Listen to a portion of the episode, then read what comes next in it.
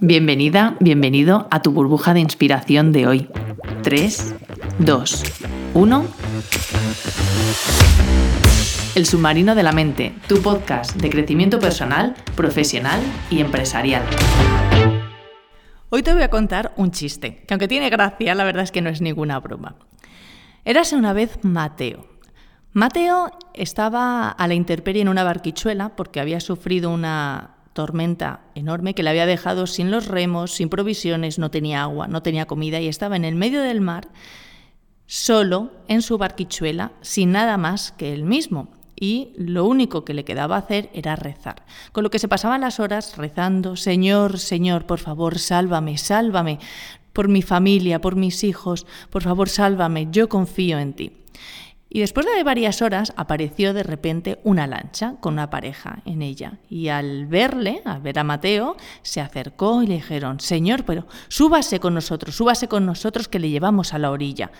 Y entonces nuestro Mateo decía, no, no, no, no, por favor, seguid vuestro camino, porque el Señor me va a salvar. Yo confío en Él y el Señor me va a salvar. Por favor, seguid vuestro camino. La pareja, después de insistir en llevarle, y Mateo eh, siguiendo insistiendo en que se quedaba, pues al final la pareja decidió irse.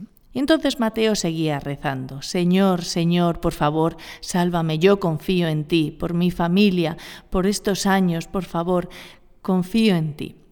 Al rato apareció un barco pesquero y los pescadores, al verle, pararon y le dijeron, por favor, súbase con nosotros que le llevamos a la orilla.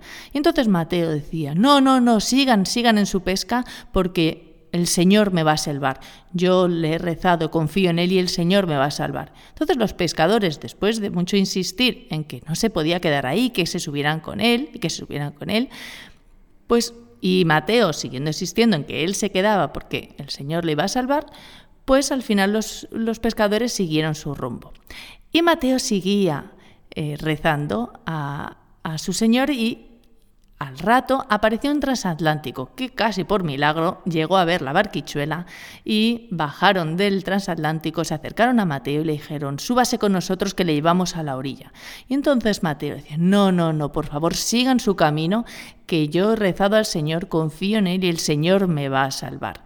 Entonces, después de mucho insistir del transatlántico y después de mucho insistir Mateo en el que él se quedaba, pues el transatlántico al final siguió con su camino. Y Mateo seguía en su barquichuela, rezando y rezando, Señor, por favor, confío en ti, por favor, sálvame. Hasta que llegó la noche, llegó una nueva tormenta y Mateo, desafortunadamente, falleció.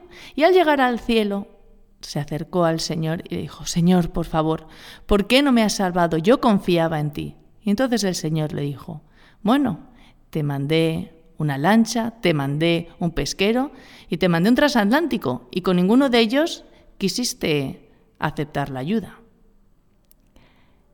¿Te resuena en ti, en tu negocio, esas veces que parece que a lo mejor nos sentimos ahogadas o ahogados porque o frustrados o sin saber o no tener claridad de cuáles son los siguientes pasos o el camino? ¿Es posible que te esté llegando ayuda y que la estés rechazando? Gracias por estar aquí. Y como siempre recuerda, la vida es la suma de todas tus decisiones, que bien dijera Albert Camus. ¿Qué vas a hacer hoy?